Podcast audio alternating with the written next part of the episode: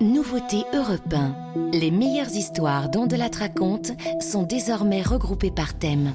Deuxième série thématique, les crimes du 19e siècle.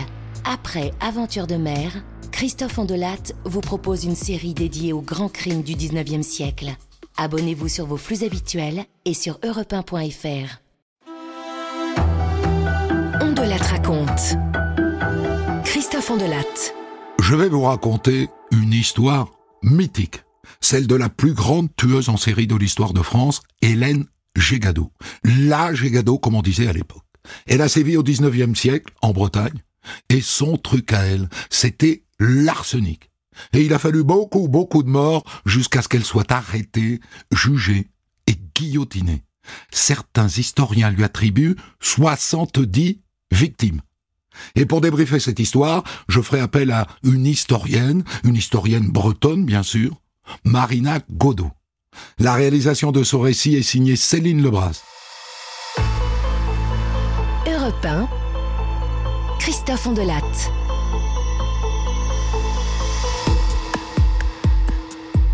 Je vous propose de monter dans la machine à remonter le temps. Allez-y, asseyez-vous.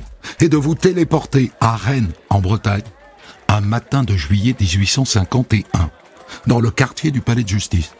Vous voyez les deux messieurs là, qui dodelinent vers le palais en faisant de grands gestes. Ce sont des médecins, le docteur Aristide Guyot et son distingué confrère, le docteur Pinault. D'après ce qu'on dit, ils vont voir le procureur. Il paraît que c'est urgent, très urgent. Une servante de 19 ans qui serait morte dans d'étranges circonstances. Venez, venez. Suivons-les discrètement. Allez savoir si cette histoire n'est pas l'affaire du siècle. Ça vaut la peine de faire la petite souris dans un coin.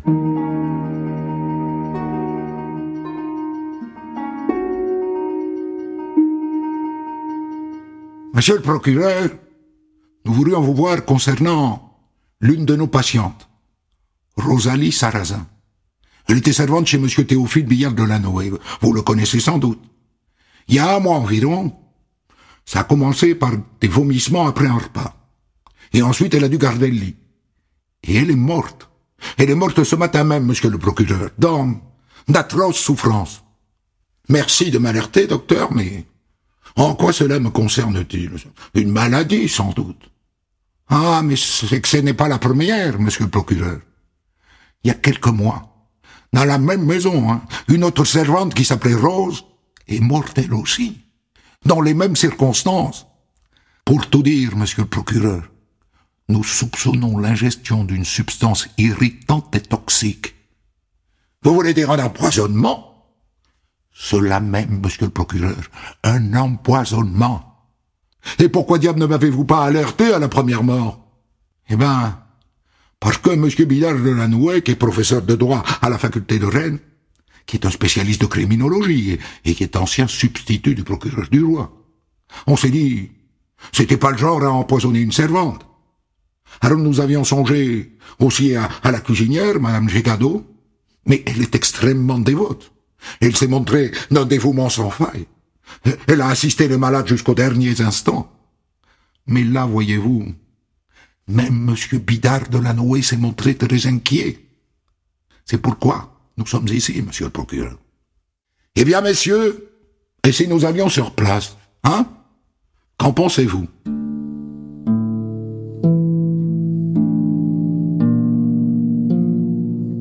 Le procureur embarque au passage le juge d'instruction, et les voilà qui débarquent chez Monsieur Bidard de Lanoé, quai Châteaubriand.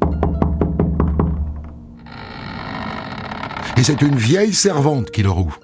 Petite, bien en chair, assez laide, avec un tablier à la propreté, disons, douteuse, et une coiffe sur la tête. Bonjour madame. Nous voudrions voir votre maître, hein Dites-lui que le procureur est là et, et aussi un juge. Oh, ben, je suis innocente. Pardon? Mais, innocente de quoi, madame? Et d'abord, comment vous appelez-vous? Je m'appelle Hélène. Hélène Gégado. C'est elle, l'héroïne de notre histoire. Et surtout, ne vous fiez pas à ces allures de mamie Tipiac, hein?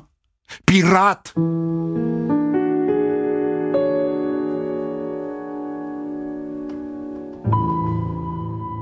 Le juge fait immédiatement fouiller la chambre de cette Hélène Gégado. Dites-moi, madame, d'où vous vient tout ce linge dont j'observe que les marques distinctives qui sont en général les, initiales du propriétaire ont, disparu. Oh ben, je dirais que jusqu'à la mort que, que je n'ai point volé.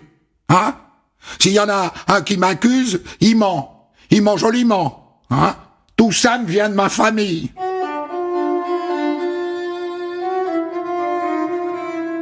Jusqu'à sa mort, pas sûr.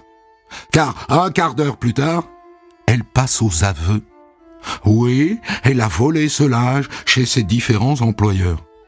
Alors, fort de ce premier succès, le juge ordonne une fouille complète de la maison. Et elle est là, la vieille. Et elle les suit dans chaque pièce. Et elle les aide tant qu'elle peut. Et à un moment donné, elle leur tente une petite bouteille à moitié vide. Moi aussi, mes bons messieurs, j'en ai bu de cette bouteille. Le juge la regarde interloqué. Mais bu de quoi? On n'a pas encore parlé de poison. Alors pourquoi vouloir innocenter cette bouteille?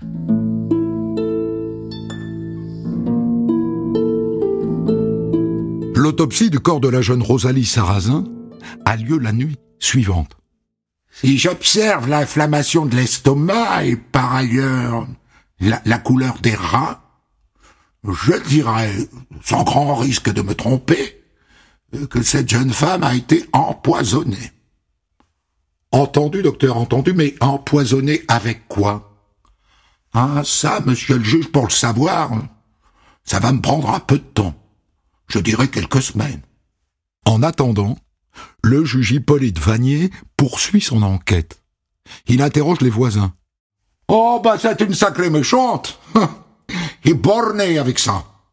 Et il va voir les commerçants du quartier. L'Angégano oh, oh. Fais une bigote C'est rien qu'une bigote arriérée. Rassurez-vous, le juge n'est pas dupe. Il fait la part des choses. La Gégado est une paysanne du Morbihan. Elle parle mal le français. Il y a du racisme chez ces citadins de Rennes. Une sorte de racisme. Tous ces commérages, il n'en a rien à faire. Lui, ce qu'il lui faut, c'est du concret. Et du concret, il finit par en avoir. D'abord, ses vols de linge. Il y en a eu chez tous ses anciens patrons. Donc la Gégado est une voleuse, doublée d'une ivrogne. Quand elle était au service d'un monsieur Rabot, elle a siphonné 80 litres de Bourgogne. Sacrée descente, hein Mais il y a plus grave. Autour d'elle, il y a eu d'autres mortes. Outre Rose Rostessier et Rosalie Sarrazin, le juge vient de découvrir l'étrange mort d'une certaine Perrotte Massé, une employée de l'auberge Le Bout du Monde de Rennes où la Gégado travaillait aussi. Et de trois.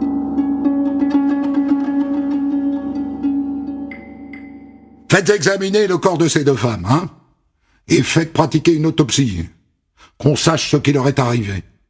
Résultat, empoisonnées toutes les deux. Il devient assez urgent de reconstituer la carrière de la mère Gégado. Si ça se trouve, il y en a d'autres. Le juge se rend en personne à l'auberge du bout du monde, sur la place Saint-Michel de Rennes. On l'appelle comme ça parce qu'au Moyen Âge, on y traînait les criminels pour les torturer et les exécuter. Leur monde s'arrêtait là. L'auberge est tenue par un certain Louis Roussel. Mais la patronne, la vraie, c'est sa mère, Madame Roussel, 70 ans. Vous venez me parler de la Gégado hein. Je l'ai engagée comme cuisinière en 50. Mais les clients se sont plaints.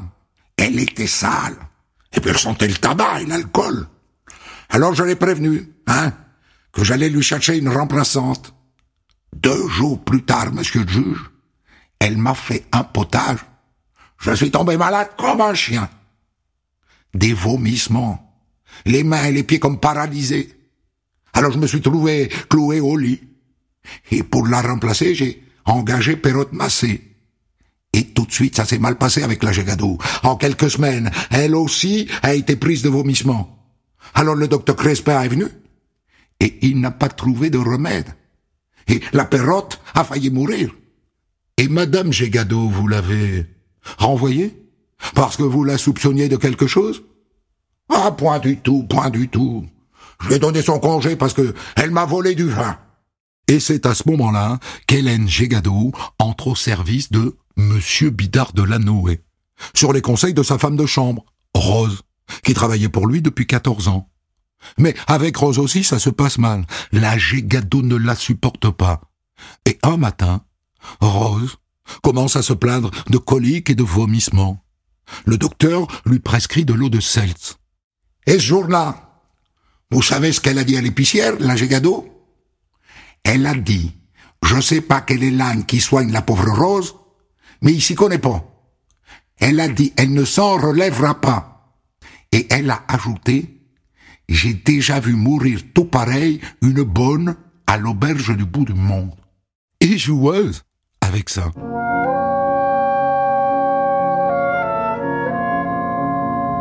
Et donc, à la mort de Rose, Monsieur Bidard de la Noé doit se chercher une nouvelle femme de chambre. Et il charge la Gégado de la choisir. Mais très vite avec elle non plus, ça ne se passe pas bien du tout. La Gégado la trouve bête et, feignante. Et la nouvelle tombe malade. Des problèmes digestifs et les mains et les pieds qui enflent. Alors celle-là s'en est sortie. Mais parce qu'elle a démissionné. Et c'est là que Monsieur Bidard de la Noé embauche Rosalie. Rosalie Sarrazin, qui ne manque pas de qualité. Hein. D'abord, elle est jeune, elle est très jolie, et surtout, elle sait lire et écrire. Et du coup, Bidard de la Noé lui confie la liste des courses et la comptabilité. Et l'autre, la Gégado, ça la met dans un état de rage, de jalousie. D'après un témoignage recueilli par le juge, elle aurait dit à une commère du quartier Oh, cette vilaine a tourné la tête de monsieur. Et moi, hein à supposer que je sois chassé de ma cuisine. Rosalie partira peut-être bien avant moi. Vomissement Fièvre La pauvre Rosalie n'a pas passé la nuit. Et s'il y en avait eu d'autres? Fin juillet, le juge reçoit une lettre du procureur de la République de Pontivy dans le Morbihan.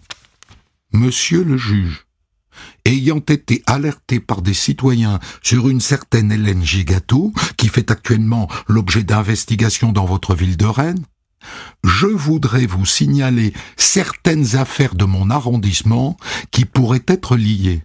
Des faits auxquels s'est trouvée mêlée une domestique portant aussi le prénom d'Hélène. Et il ajoute qu'il ne sait pas son nom, mais que son Hélène est née à Plouinec, près de Lorient. Et vérification faite, Hélène Gégado est bien née en 1803 à Plouinec, dans le Morbihan. Il y en a eu d'autres, donc. Il y a eu d'autres victimes. Son confrère du sud de la Bretagne parle de dizaines de cas. Mais ces affaires du Morbihan sont toutes prescrites. Elles sont trop anciennes. Mais elles ne sont pas inutiles. Hein. Elles vont permettre d'en apprendre sur cette femme. Et son histoire, vous allez voir, n'est pas un conte de fées. La petite Hélène perd sa maman toute jeune, à 7 ans. Et son papa, qui est un paysan qui loue sa terre, la confie à des tantes dans le Berry. Et les tantes, quand elle a 7 ans, la placent comme bonne chez un curé. Le curé de Bubré, dans le Morbihan à 7 ans. La petite Hélène se trouve à récurer, à faire la lessive, à éplucher les pommes de terre. Et c'est pour ça qu'elle ne sait ni lire ni écrire. Elle n'est pas allée à l'école. Et ensuite, ben, elle enchaîne les curés. Et vous noterez qu'à l'âge de 20 ans, en 1833 déjà, elle se fait renvoyer par le curé de Séglien, toujours dans le Morbihan, qui lui reproche de se livrer à la boisson de façon immodérée. Et je peux vous dire que immodéré dans la Bretagne de l'époque, c'est, c'est beaucoup, hein, c'est, beaucoup, beaucoup, beaucoup. Qu'importe. Elle trouve un autre curé, à Guerne, à 13 kilomètres, l'abbé Le Drogo. Quand elle arrive chez lui en juin 1833, quatre personnes vivent au presbytère. L'abbé, son père, sa mère et la servante. Plus deux autres femmes qui viennent travailler et manger, mais qui n'habitent pas là. Quatre mois plus tard, il n'y a plus qu'un seul survivant. Hélène. Tous les autres sont morts, tous, y compris le curé.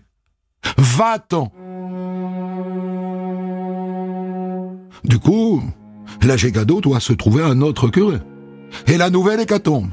Partout où elle passe, à Auré, à Locminé, à Pontivy, les gens meurent dans d'atroces souffrances. Et à chaque fois que commencent les douleurs et les vomissements, elle est là. Hein. Elle les dorlote avec un dévouement sans limite. C'est pour ça que jamais on ne l'incrimine. Il se trouve même un docteur Toussaint, qui pourtant a vu mourir sous ses yeux toute une famille, pour la conseiller à ses beaux-parents très riches. Et quelque temps plus tard, badaboum, les beaux-parents sont morts. Et il hérite.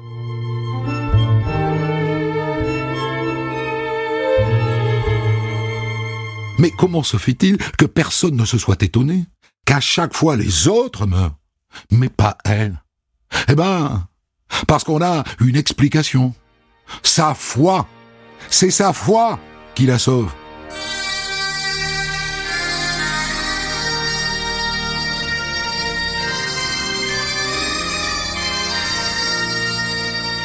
C'est une bigote. Elle ne manque jamais la messe. Du matin au soir, elle tient dans la main un chapelet en bois qu'elle égrène au fil de la journée. Elle croit en notre Seigneur Jésus-Christ, mais pas que. Comme beaucoup de paysans bretons à cette époque, elle croit aussi à l'Ankou. Un personnage de la mythologie populaire, le serviteur de la mort, qui se déplace de village en village avec sa charrette et qui vient chercher les âmes. Quand on entend grincer la charrette de l'Ankou, c'est que quelqu'un va mourir. Et elle l'entend grincer souvent. Hélène.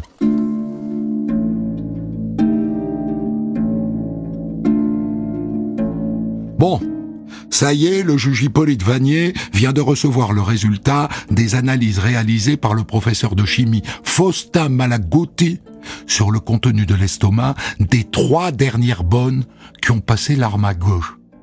Et il est formel. C'est de l'arsenic. Elle les a empoisonnées avec de l'arsenic. Mais où se l'est-elle procurée? On n'en a jamais retrouvé, ni sur elle, ni dans sa chambre. Alors pour les crimes anciens du Morbihan, on peut imaginer qu'elle en ait trouvé chez les curés, chez qui elle travaillait. Car à l'époque à la campagne, c'est souvent le curé qui conservait les stocks de mort et qui les donnait aux paysans quand ils en avaient besoin. Et la mort contient de l'arsenic. Mais à Rennes, en ville, c'est différent. Ce sont les pharmaciens qui gèrent les stocks. Et aucun des pharmaciens interrogés ne lui en a fourni. Aucun.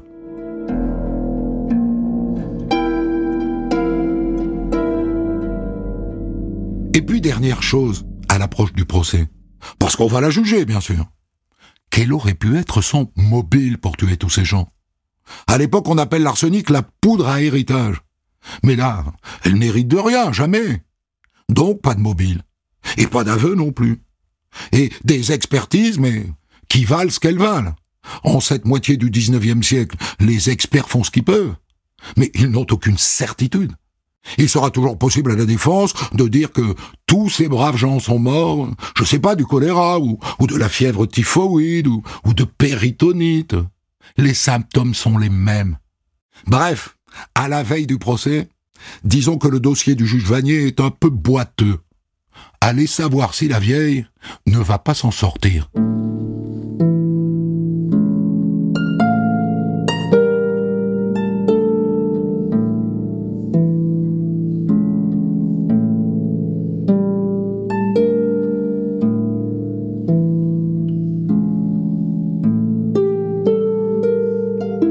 Le procès de la Gégado s'ouvre le 6 décembre 1851 devant la cour d'assises de Rennes. La salle est pleine à craquer. Les journaux du coin ont augmenté leur tirage et certains ont même augmenté leur prix. Et si on faisait un sondage dans la salle, je vous le dis, hein, ils sont tous certains qu'elle est coupable. Même si en vérité, ils ont la tête ailleurs. Parce que figurez-vous qu'il y a deux jours, deux jours, on vient de changer de régime en France. Louis-Napoléon Bonaparte vient de mettre fin, par un coup d'État, à la Deuxième République. Ce qui veut dire que tous les protagonistes de ce procès qui commence sont en train de se demander comment ils vont retourner leur veste ou leur robe. Ils ont donc la tête un peu ailleurs.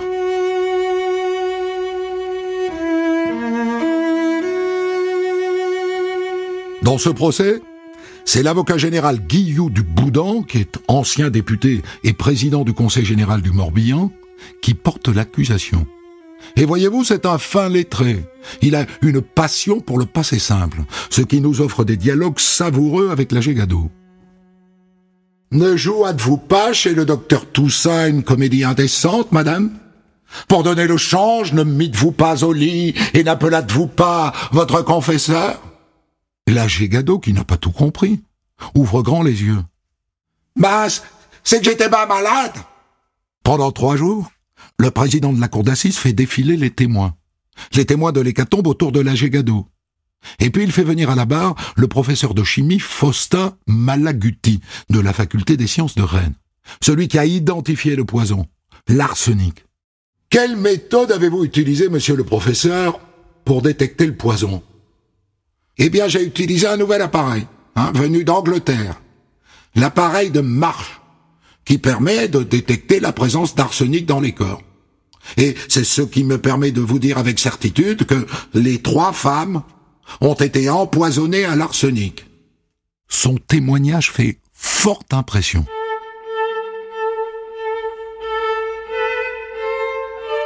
Pour sa défense, Hélène Gégado a enrôlé un jeune avocat, maître Magloire d'Orange, 24 ans, aucune expérience un puceau de la cour d'assises, et qui plus est républicain, et donc beaucoup plus préoccupé par ce qui se passe à Paris, par le coup d'État de Bonaparte, que par cette histoire d'empoisonnaise. D'autant que, pas de chance, son principal témoin, le docteur Baudin, qui était censé remettre en cause les expertises, est mort il y a trois jours dans une barricade. Et que le chimiste Raspail, qu'il comptait faire venir pour contester lui aussi les expertises, vient d'être jeté en prison après le coup d'État. Bref, il ne lui reste plus que deux témoins, deux médecins, qui sont censés l'aider à plaider la folie. Sauf que le premier à comparaître à la barre ne l'aide finalement pas beaucoup. J'ai observé chez elle que les organes de l'hypocrisie et de la ruse sont extrêmement développés. Je dirais qu'elle n'est pas malade mentale, non. Je dirais que c'est, c'est un monstre. Il n'aide pas à sa défense. Il l'enfonce. Et le second médecin témoin n'est pas meilleur. Il commence par expliquer qu'il n'a pas eu le temps d'examiner l'accusé. Mais néanmoins, si je m'en rapporte aux faits qui me sont connus, je tiens cette femme pour intelligente, mais disons totalement dénuée de, sens moral. Celui-là non plus ne sert pas beaucoup la cause de la Gégado.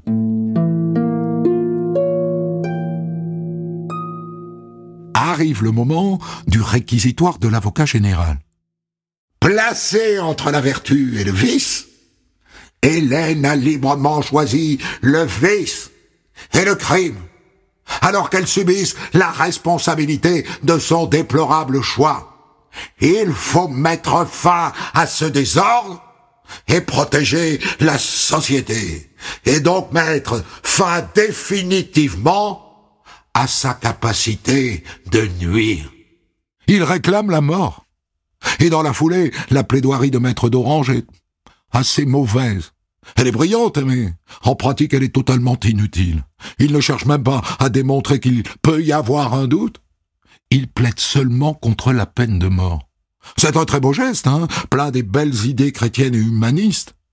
Mais pour la Gégado, c'est un peu sans effet. Le président s'adresse ensuite au juré.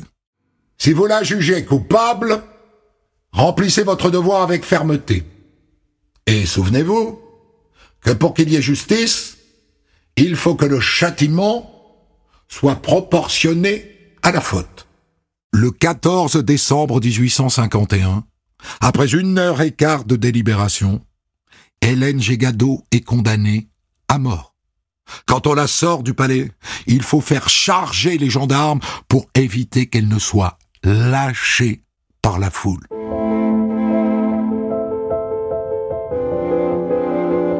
Son avocat demande une grâce à Napoléon III. Rejeté.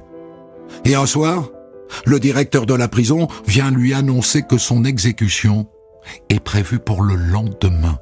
Il demande au gardien-chef de lui lire le décret elle n'y comprend rien. Eh ben, que, cela signifie donc? Que, que veut-on encore maintenant? Mon Dieu, Hélène, ça veut dire qu'il faut vous préparer à la mort. Dans les 24 heures. L'aumônier de la prison, l'abbé Tiercelin, écrit Hélène a passé toute la nuit entière à prier. À 4h30 du matin, elle a souhaité assister à la Sainte Messe. À 6h30, elle a dû subir la fatale toilette qui consiste à couper les cheveux, le col et tout ce qui gêne pour dégager le cou. Puis, nous nous sommes acheminés vers le lieu de l'exécution. Arrivés au pied de l'échafaud, Hélène s'est agenouillée. Elle m'a remercié des soins que je lui avais donnés. Elle a prié.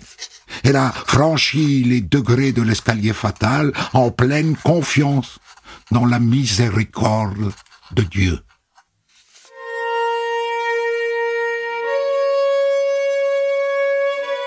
L'exécution a lieu sur le champ de Mars, à Rennes, devant des milliers de personnes. Le couperet tombe à 7 heures du matin. Mais son histoire n'est pas tout à fait finie.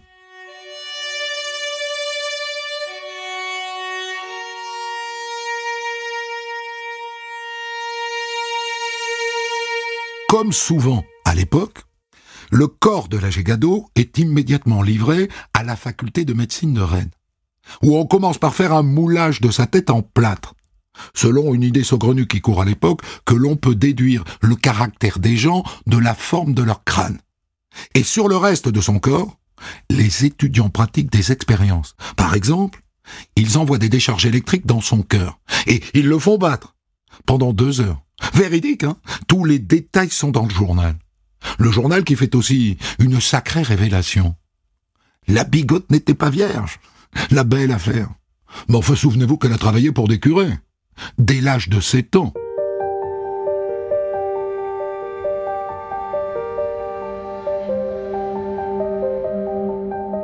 Et puisqu'on parle des curés, tiens, figurez-vous que l'abbé Tiercelin, qui a recueilli ses dernières confidences avant la guillotine, s'assoit dans les jours qui suivent sur le secret de la confession.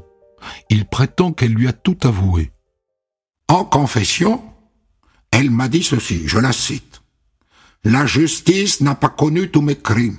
C'est ce qu'elle m'a dit. J'ai porté le deuil et la désolation dans de nombreuses familles. Des jeunes enfants, elle a dit ça. Des mères qui ont perdu leurs filles. Mes crimes sont grands et nombreux. Je demande à Dieu pardon et miséricorde. C'est cela qu'elle m'a dit.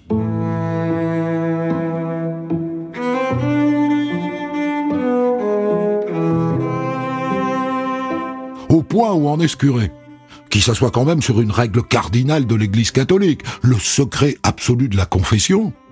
Ma foi, vous êtes libre de le croire ou pas.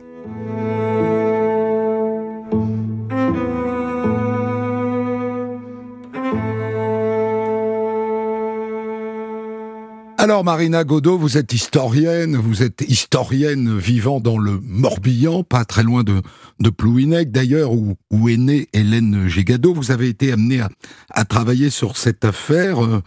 Vous y croyez, vous, à cette histoire de 70 victimes? C'est basé sur quoi? Alors, 70 victimes, euh, ben, c'est surtout basé euh, sur l'à peu près, je veux dire, parce que euh, on ne connaît pas exactement le nombre de victimes. Euh, on est certaine au moins de 27. D'accord. Sur quelles archives on, peut travailler? Sur quelles archives avez-vous travaillé vous-même? Le problème, c'est que les archives, ben, il n'y en a pas beaucoup. Euh, la seule chose que l'on peut vraiment travailler, c'est sur le procès d'Hélène, qui va euh, effectivement remonter toutes ces accusations et tous ces témoignages. Par la presse? Non, pas par la presse, hein, par le, le compte, rendu de l'audience, oui. Est-ce que vous avez eu accès au, dossier d'instruction? Oui, tout à fait. Euh, j'ai eu le dossier d'instruction via euh, un des descendants de Maître euh, Magloire d'Orange. Ah, l'avocat? Oui. Et alors, dans, dans ce dossier d'instruction, il y a beaucoup d'informations, on apprend beaucoup de choses ou il, est assez ténu?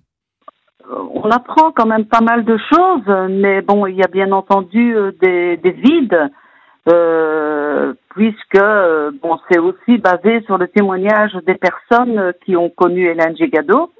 Euh, on sait qu'elle est méchante, on sait qu'elle euh, boit énormément, et euh, c'est certain qu'elle a empoisonné des, des, gens, parce que là où elle est passée dans les familles, il y, a, il, y a, bien souvent eu des morts.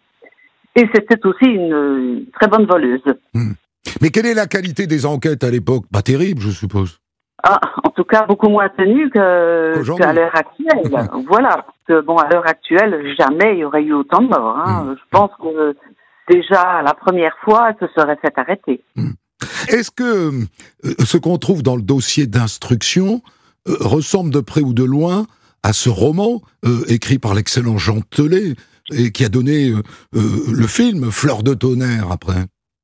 Alors, il faut dire que Jean Telet est parti d'une base réelle, tout à fait, et il le dit lui-même, il en a fait un roman. Donc il a brodé Donc il a brodé. Hum. Brodé beaucoup? Non, quand même euh, pas mal, oui, parce qu'à un moment donné, il parle qu'elle aurait tué plus de 200 personnes. Euh, bon, ben ça, euh, c'est pas vérifiable. Euh, également que elle aurait empoisonné les personnes de la population en donnant les restes de nourriture, euh, ça non plus, euh, ce n'est pas, euh, ce n'est pas plausible. Euh, il y a plusieurs choses qu'il a vraiment euh, brodées, oui, mmh. effectivement. Donc on en vient à cette question qui est la question essentielle, qui est la question du mobile. Pourquoi tutelle Est-ce que vous avez la réponse? Alors, bon, moi je ne peux émettre qu'une hypothèse. Oui. Au début, euh, quand elle a empoisonné, euh, je n'ai pas d'hypothèse euh, à donner. Par contre, par la suite, dans certaines maisons où elle va aller, c'est toujours au moment où les gens vont se rendre compte qu'elle vide les bouteilles de vin ou qu'elle vole le vin, etc. Quand elle est menacée de se faire renvoyer, qu'on va retrouver des morts. Mmh. Et, et c'est aussi parce qu'elle est jalouse, parfois. Par exemple, Rosalie, elle est jalouse qu'elle sache lire et écrire. Oui, tout à fait, parce qu'au départ, avant que Rosalie n'arrive, c'était elle qui avait les comptes de la maison, puisqu'elle était la seule employée. Mmh. Et quand Rosalie va arriver, euh, Monsieur euh, Delanoë va voir qu'elle lit, qu'elle écrit, et il va lui confier à ce moment-là les comptes de la maison. Ce qui va mettre Hélène Gégado dans une furie, euh, une mmh. furie noire. Hein. Mmh. Et, et on peut imaginer que d'ailleurs, puisqu'elle faisait la comptabilité, peut-être qu'elle tapait un peu dans la caisse, non? Ça se pourrait. Mmh. Ça se pourrait. Mmh. Il faut pas oublier qu'Hélène Gégado est une voleuse quand même aussi. Hein. Alors il y a l'hypothèse de la maladie euh, mentale. Lorsque quelqu'un tue comme ça euh, des dizaines de personnes, euh, ça semble tenir la route. On voit bien que c'est un profil qu'on appellerait aujourd'hui schizophrène, possiblement. Mmh. Oui, tout à fait. Mais ça ne tient sur aucune vérification, aucune expertise à l'époque. Ben non, parce qu'on en est seulement au début de la psychiatrie euh, à cette époque. Euh, donc, Maître Magloire va quand même essayer, oui. mais euh, bon, sans résultat, hein, euh, c'est sûr. Donc, c'est sûr qu'à l'heure actuelle, là aussi, euh, il y aurait euh, des analyses qui seraient faites euh, de ce côté-là. Parce que même aujourd'hui, hein, la psychiatrie reste une science assez molle, mais enfin, à l'époque, moi, j'ai quand même adoré l'expertise du psychiatre. J'ai observé chez elle les organes de l'hypocrisie et de la ruse. Je ne sais pas de quels organes il parle. Je dirais qu'elle n'est pas malade, mais que c'est un monstre. Voilà. Bon, donc on voit voilà. toute l'incompétence de ce psychiatre. Voilà, tout à fait, tout à fait. Donc je vous dis, euh, c'est vraiment un domaine qui est vraiment à cette prémisse, mm. vraiment tout à fait le début du début du début. Mm. Et euh, les, les personnes qui euh, commencent à s'intéresser à ça ne sont pas du tout aptes à pouvoir euh, travailler. Mm. Comme on le ferait à l'heure actuelle sur une personne. Quoi. Et, encore même aujourd'hui, bon bref. Il y a aussi l'hypothèse de l'alcoolisme. Parce qu'on a vraiment affaire à une femme terriblement alcoolique. Oui, tout à fait. Et sans doute Oui, a-t-elle perdu avec l'alcool tous ses repères. Oui, tout à fait. Mm. Ça se peut aussi parce que bon, elle se fait quand même renvoyer de, de tous les endroits où elle passe. Euh, c'est souvent pour la cause alcoolémie quand Mm, même. Hein. mm. Et puis il y a quand même cette réalité sociale euh, qui est toujours plaidable, c'est que elle a été placée à 7 ans comme bonne d'un- curé. C'est en dire Oui. que, je, je veux dire, il y a une forme de vengeance sur son enfance de misère. Alors, je ne vais pas dire qu'il y a une forme de vengeance. euh, je ne pense pas parce qu'à l'époque, c'était normal. Euh, C'est-à-dire que les garçons, eh bien, euh, soit on essayait de les caser quelque part pour les, les champs comme agriculteurs, etc., ou dans la marine. Mhm. Et les filles, on essayait de les mettre dans les maisons bourgeoises pour qu'elles apprennent euh, le, le métier de, de servante. Mais si jeune? Très jeune, oui, oui, vers, euh, vers 6-7 ans, c'était tout à fait normal. C'est fou. Et là, Hélène avait la chance de pouvoir rentrer dans un presbytère. Les places étaient vraiment, euh, Très il y en avait vraiment pas beaucoup. Donc, avoir une telle chance, c'était aussi pour elle d'être certaine que euh, ben, son avenir était assuré, qu'elle n'aurait jamais froid, qu'elle n'aurait jamais faim et qu'elle aurait toujours un toit sur la tête. Alors elle était aussi très bigote, mais ça c'est aussi peu banal, je suppose, à l'époque dans la campagne bretonne. Son père, Jean Gégado, était très, très catholique, royaliste et très catholique, et il avait des liens vraiment euh, très euh, forts avec le clergé. Mm. Ce qui peut expliquer aussi que Hélène euh, soit devenue aussi bigote qu'elle ne l'était. Alors elle croit à l'Ankou. Qu'est-ce que pouvez- vous pouvez nous raconter sur l'Ankou? Est-ce que c'est d'ailleurs un truc auquel encore quelques Bretons croient? Mais l'encou, c'est la mort. Tout simplement. Donc, quand on entend normalement l'encou, quand on entend sa charrette qui fait cric, cric, cric, Oui. ça veut dire qu'il va y avoir un mort. Ouais. Alors, euh, oui, euh, l'encou, euh, bon, ben, euh, on en parle encore maintenant, mais bon, c'est, c'était beaucoup plus populaire dans les années euh, du 19e siècle, dans l'époque où Hélène a vécu, qu'à l'heure actuelle. Oui, je me doute. Je me doute. Et ça lui permet, ça, ça m'a saisi parce que on peut pas tourner autour du pot. Si on est bigote, on est, on est catholique. Si on est catholique, c'est assez clair quand même dans les évangiles qu'on ne doit pas tuer son prochain. Alors peut-être que, du coup, l'encou lui permet de, lui sert de paravent finalement vis-à-vis des textes religieux. Peut-être, peut-être, mais ça, de toute façon, on n'en a aucune trace. Donc là, on ne peut émettre aussi que l'hypothèse. Au fond, c'est une histoire merveilleuse parce qu'on ne sait pas grand-chose et on peut broder autant qu'on veut, quoi. Ah oui, ça c'est certain. Broder, on peut broder. Mais bon, bien entendu, il y a quand même des faits qui ont été établis lors du procès.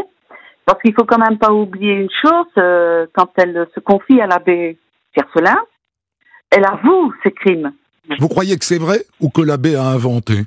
Non, non, non, non, non, non. Moi, je pense que c'est vrai euh, parce que euh, il y a quand même des écrits qui sont restés. Elle a quand même signé. Il y avait deux témoins qui étaient là pour prendre cette déposition, qui ont signé parce que eux savaient écrire, donc ils ont signé. Elle, elle a signé d'une croix, donc on, on a ce témoignage. Et elle a autorisé l'abbé Tiercelin à le, le diffuser. Oui, donc c'était une, une vengeance post-mortem. Je pense, oui. Hmm. Parce qu'elle va accuser une autre personne, et cette autre personne, il va y avoir bien entendu une enquête qui va être faite sur elle, mais on ne va absolument rien trouver. On va bien voir que euh, quand Hélène est arrivée, que les empoisonnements ont eu lieu, enfin, ces décès ont eu lieu, et quand elle est partie, il n'y a plus eu de décès. Je vous remercie beaucoup, Marina Godot, d'avoir éclairé cette, cette histoire qui, effectivement, offre toutes les libertés, même si moi, j'ai essayé de me tenir au plus près de la vérité. Je vous rappelle que désormais, on la raconte à sa propre page sur Twitter, sa propre page sur Facebook, sa propre page sur Instagram, et que je vous incite fortement, fermement, à les suivre toutes les trois. Des centaines d'histoires disponibles sur vos plateformes d'écoute et sur europe1.fr. Hé, attendez, ne partez pas, j'ai encore quelque chose à vous dire. Vous aimez les histoires incroyables. Euh, vous connaissez celle de l'avocat qui a reçu par la poste une oreille coupée? Vous pouvez l'écouter dans le podcast Mon client et moi. Des avocats reviennent sur les affaires criminelles qui les ont les plus marquées, qui ont changé leur vie. Alors écoutez les nouveaux épisodes, c'est simple, il suffit de taper Mon client et moi dans votre application de podcast favorite et de vous abonner. Je vous laisse découvrir.